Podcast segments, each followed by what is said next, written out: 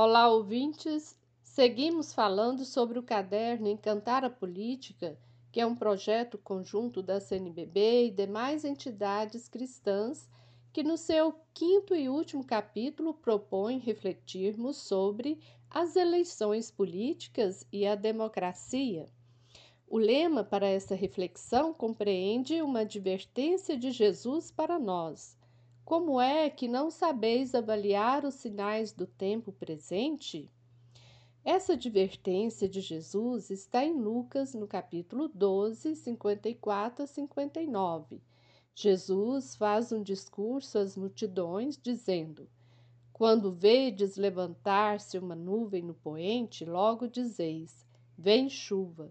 E assim acontece. E quando sopra o vento do sul, dizeis: fará calor, e assim acontece. Hipócritas, sabeis discernir o aspecto da terra e do céu, e por que não discernis o tempo presente? Por que não julgais por vós mesmos o que é justo? Jesus nos pede a estarmos atentos para julgar o que é justo.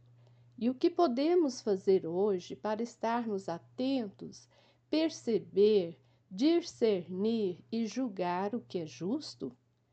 Várias entidades políticas, religiosas e da sociedade civil, sensíveis aos retrocessos e enfraquecimento de nossa democracia brasileira nestes últimos anos, convocam a todos os brasileiros e brasileiras a assinar uma carta em defesa da democracia Neste ano de eleições políticas, é dever e necessidade de todo cristão estar atento e em defesa da democracia como forma de organização social capaz de defender a vida, a liberdade de expressão, os direitos dos seres humanos e da natureza, pois lutar pela democracia é lutar pela justiça social.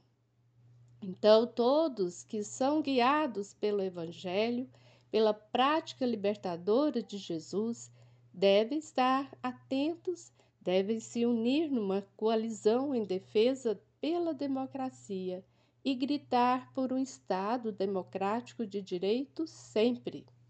Você ouviu o comentário do Evangelho feito por Simone Furquim Guimarães, do Centro de Estudos Bíblicos do Planalto Central. Este é o podcast Naciana, do blog Coletivo Naciana.